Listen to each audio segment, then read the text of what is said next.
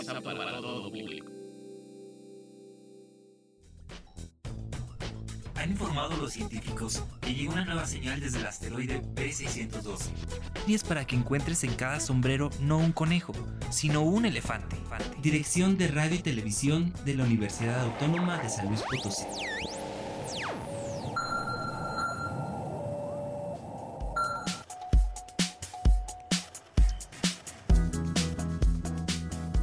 Hola a todos, bienvenidos a Letras Chiquitas, un espacio para hablar de cuentos, novelas, cómics, de historias y literatura. Aquí encontrarás escritores peculiares con sus más salvajes libros. Todos los secretos que hemos encontrado en sus letras queremos compartirlos contigo. Seguimos trabajando desde casa, pero puedes llamar a cabinas en la ciudad de San Luis Potosí al 444 826 1347 y en la ciudad de Matehuala al 488 125 0160 para compartir todas tus inquietudes literarias, comentarios y recomendaciones. Yo soy Oscar Ramírez y hoy para nuestros jóvenes universitarios quiero compartir dos mangas de terror por Junji Ito, Gyo y Uzumaki, dos mangas autoconclusivos que te estremecerán la médula. Nos escuchas a través del 88.5 FM en la ciudad de San Luis Potosí y el 91.9 FM en la ciudad de Matehuala. También como en la página radio y televisión.uslp.mx y en spotify.com diagonal letras chiquitas. También puedes escribirnos en Twitter en arroba chiquitas letras o en nuestra página de facebook.com diagonal letras chiquitas kids y en nuestro canal de youtube.com diagonal letras chiquitas. Suscríbete, lee, ve, escucha y comparte todas tus hazañas literarias con nosotros. Esperamos que a través de la imaginación de los escritores de hoy te encariñes de la literatura tanto como nosotros. Y recuerda, quédate en casa, quédate a leer y entra en onda con la nueva programación de Radio Universidad. Bienvenidos al asteroide B612, base central de letras chiquitas.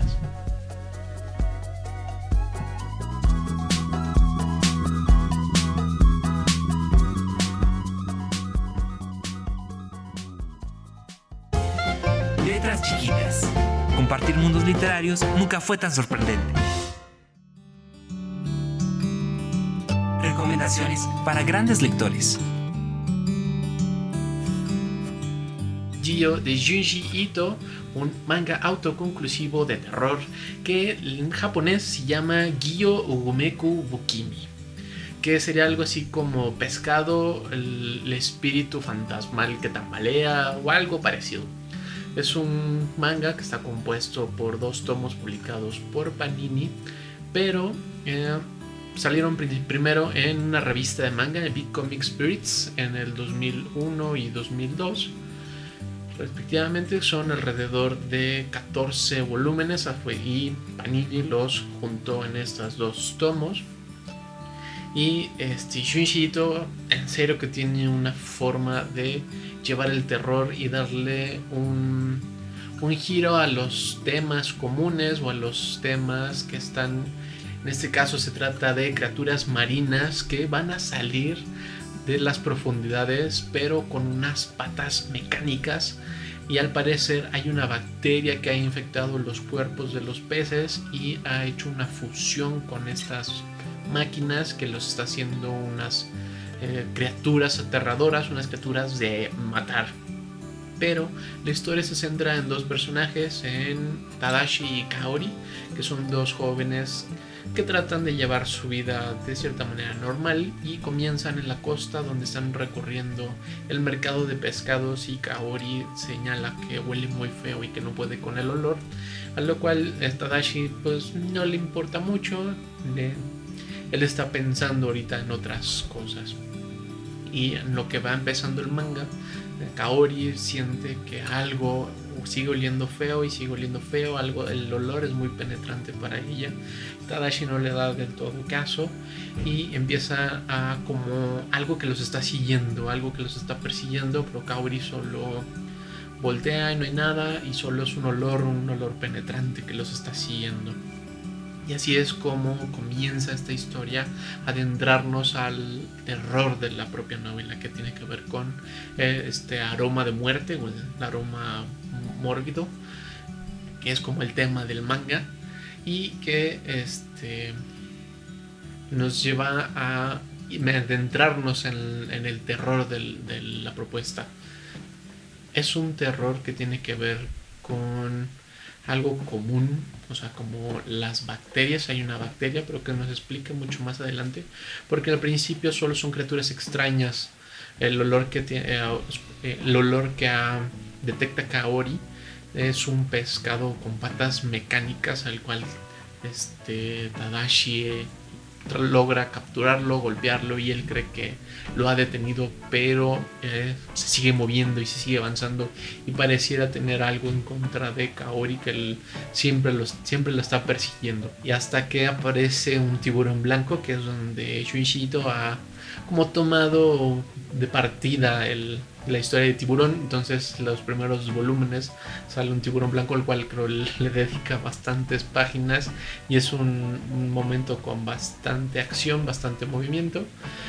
Y todo se va volviendo cada vez más grotesco, más aterrador. Estas criaturas son más grandes, son mecánicas, no saben qué está ocurriendo. Y resulta que Tadashi tiene un tío que era, o que es un super científico y le empieza a contar una historia de que su padre había estado en la Segunda Guerra Mundial en un laboratorio secreto donde estaban creando esa maquinaria donde había estado el pescado. El este pescado está muerto, está todo su cuerpo está derroído y es lo que hace avanzar a estas criaturas. Es la mecánica de, del manga, es porque esta putrefacción que tienen esos gases que se genera a través de la putrefacción son los mismos gases que hacen que avancen las máquinas y explican la mecánica de ellas, pero no saben de dónde, no saben de dónde salieron, que qué es lo que traman. Y en medida que va avanzando el manga, Kaori empieza a sufrir una metamorfosis, un cambio, empieza a morir, empieza a pudrirse.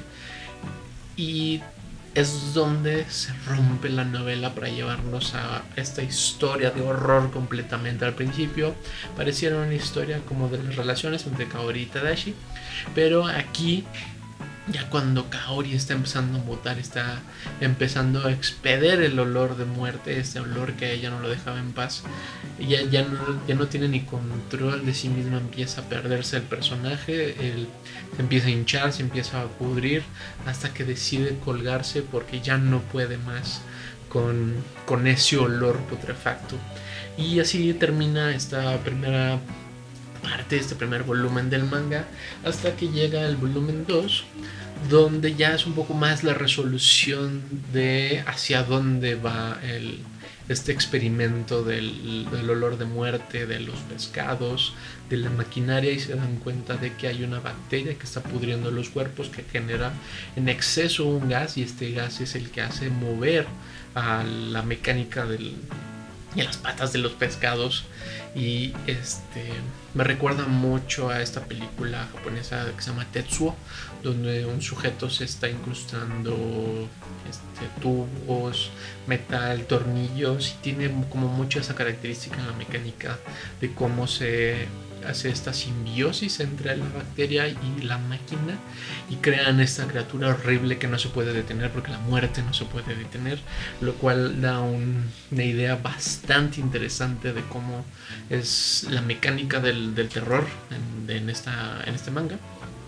Y no hay una explicación como tal, el tío sigue experimentando, se da cuenta que son las máquinas están compuestas por esta bacteria y esa bacteria solo quiere seguirse expandiendo y esparciendo y solo quiere contaminar más cuerpos para seguir existiendo.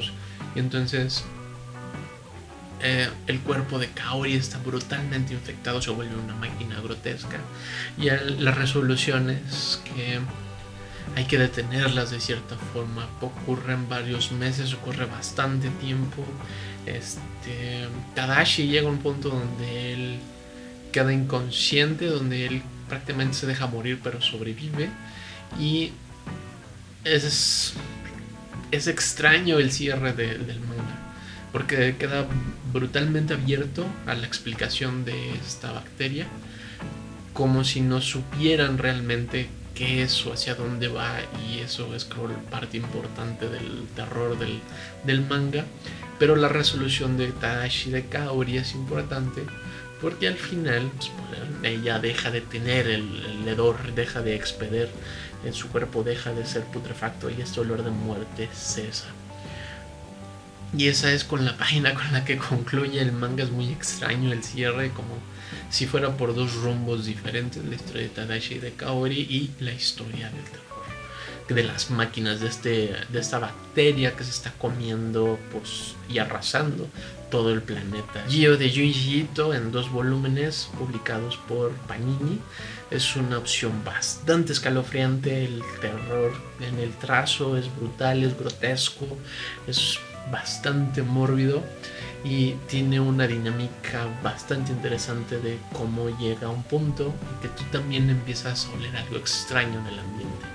Creo que es algo impresionante en el manga cómo lleva esas sensaciones del trazo a sensaciones físicas en tu cuerpo porque es bastante eh, inmerso el dibujo, o sea, te atrae bastante. Es una historia bastante sencilla, pero la narrativa en la que la presenta y la forma de presentar el, el miedo y el terror se me hace algo espectacular, fantástico. Me gustó mucho, me entretuvo bastante. Y son de estos mangas que vas a regresar para ciertos momentos porque eh, creo que podrías este, solo tomar ciertas cosas y darle vueltas a la imagen una y otra vez por, las propia, por la propia composición que tiene a la hora del, dibujo. Es un trabajo bastante aterrador, es un trabajo bastante grotesco, pero este, lo recomiendo mucho. Los puedes conseguir eh, en Amazon. Estos a mí me lo regalaron pero son unos mangas impresionantes. Y solo son dos volúmenes lo cual lo hacen bastante atractivo para no tener que seguir consumiendo cantidad impresionante de mangas. Y Espero les puedas echar un ojo y nos dejes tus comentarios, qué te pareció, si ya los leíste, si te gustó o no, qué otros trabajos de Junji has podido leer, ver. Y déjanos cualquier otra duda que tengas.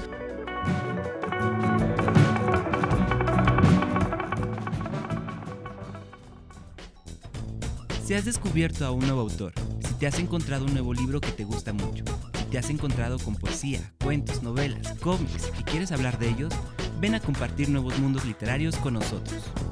Manda un mensaje a nuestro canal YouTube Letras Chiquitas, un mensaje en Facebook, Radio y Televisión UASLP o en Twitter a arroba chiquitas.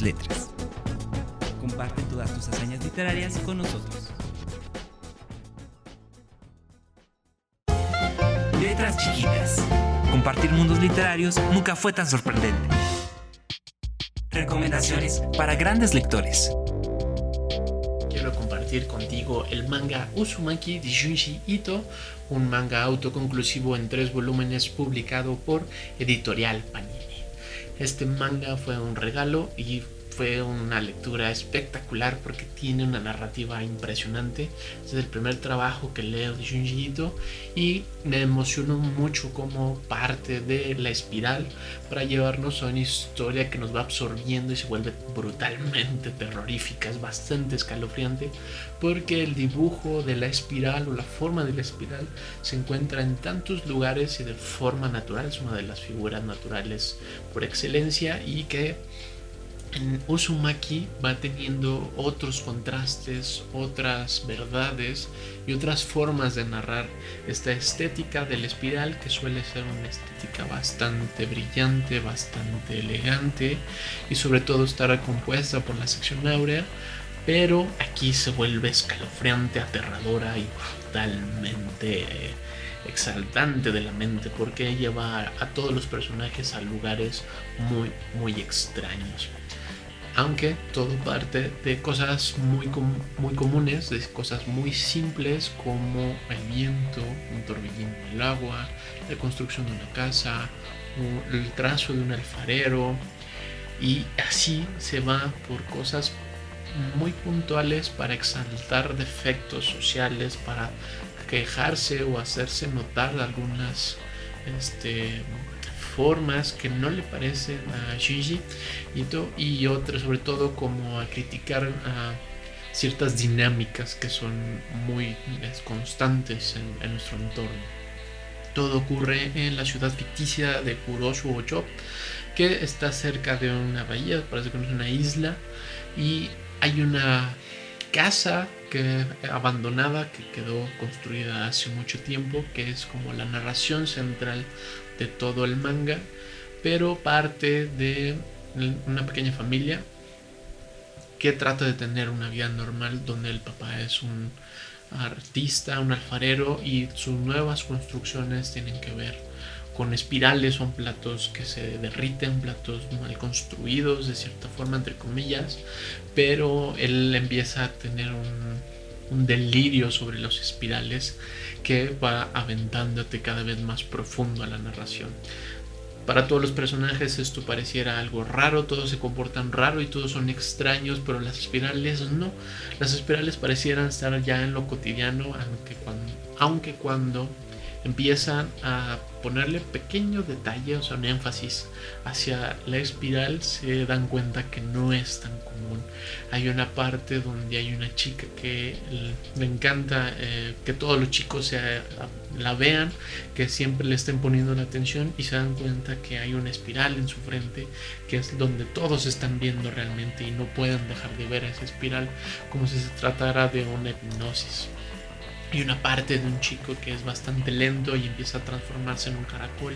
Luego alguien más se transforma en un caracol y empiezan a tener una relación muy extraña y los tienen enjaulados y empieza a una narración sobre la sexualidad del joven bastante eh, locochona a partir todo de la espiral de una concha de convertirse en un caracol empieza a aparecer un tornado que es brutalmente arrasador hay siempre espirales, hay un humo extraño que está saliendo también del, taller de alfarería de, este padre artesano y todo el pueblo empieza a sumergirse en esta locura y en, una decadencia impresionante del espiral. Este Junji tiene un ejercicio narrativo de la espiral muy interesante del símbolo de la propia de la propia espiral y le da un sentido horroroso, terrorífico, bastante escalofriante porque nos lleva a lugares muy incómodos.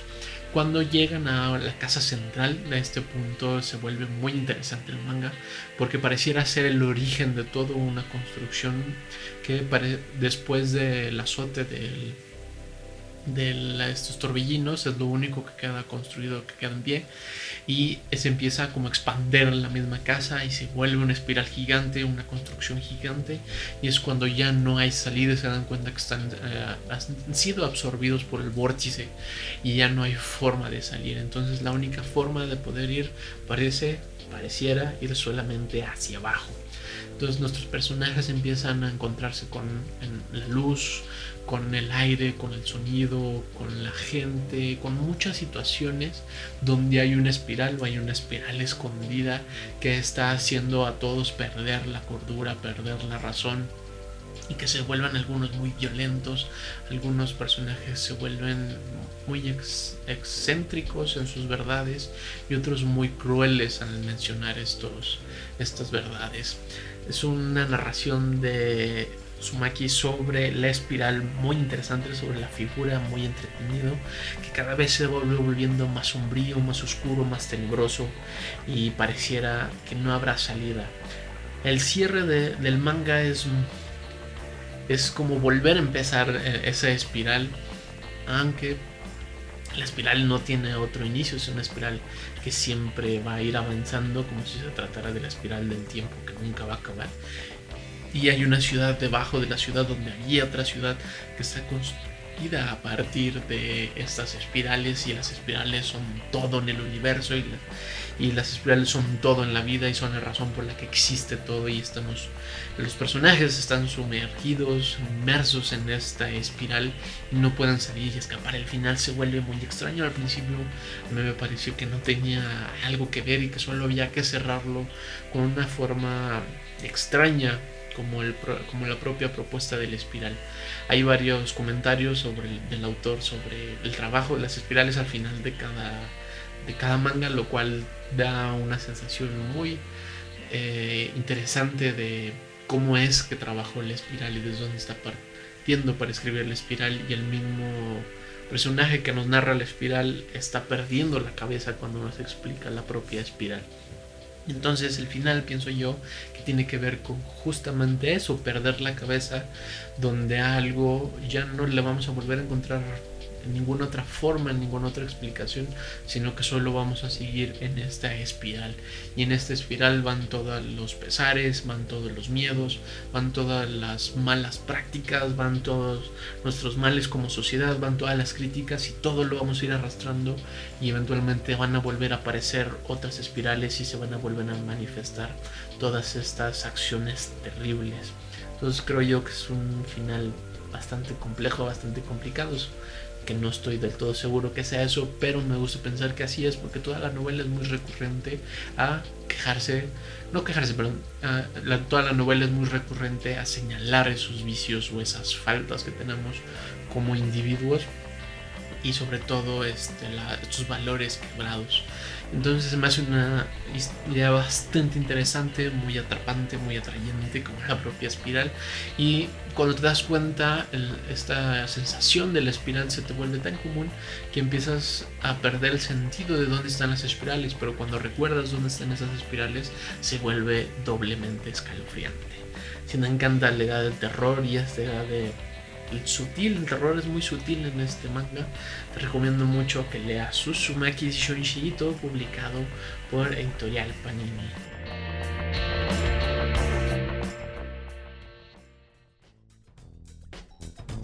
Si has descubierto a un nuevo autor, si te has encontrado un nuevo libro que te gusta mucho, si te has encontrado con poesía, cuentos, novelas, cómics y quieres hablar de ellos, ven a compartir nuevos mundos literarios con nosotros manda un mensaje a nuestro canal YouTube Letras Chiquitas, un mensaje en Facebook, Radio y Televisión UASLP o en Twitter a arroba chiquitas letras.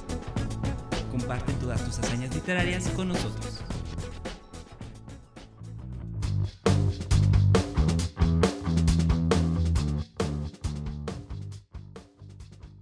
Gracias por estar aquí en Letras Chiquitas. Puedes llamar a cabinas en la ciudad de San Luis Potosí al 444-826-1347 y en la ciudad de Matehuala al 488-125-0160 para compartir todas tus inquietudes literarias, tus comentarios, tus recomendaciones y cualquier cosa que nos quieras comentar aquí en Letras Chiquitas. Yo soy Oscar Ramírez y recuerda que nos escuchaste a través del 88.5 FM en la ciudad de San Luis y en 91.9 FM en la ciudad de Matehuala como en la página radio y y también nos puedes escuchar en Spotify buscándonos como letras chiquitas. También nos puedes contactar en Twitter en arroba chiquitas letras, en nuestra página de facebook.com diagonal letras chiquitas 15 o escribirnos también en nuestro canal de YouTube diagonal letras chiquitas. Recuerda, suscríbete, lee, ve, escucha y comparte todas tus hazañas literarias.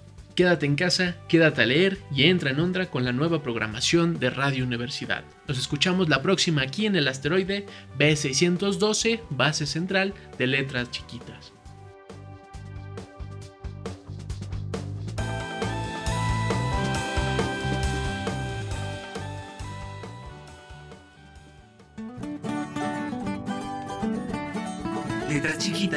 Es un proyecto de la Dirección de Radio y Televisión dedicado a difundir la literatura y la escritura con un estilo muy especial.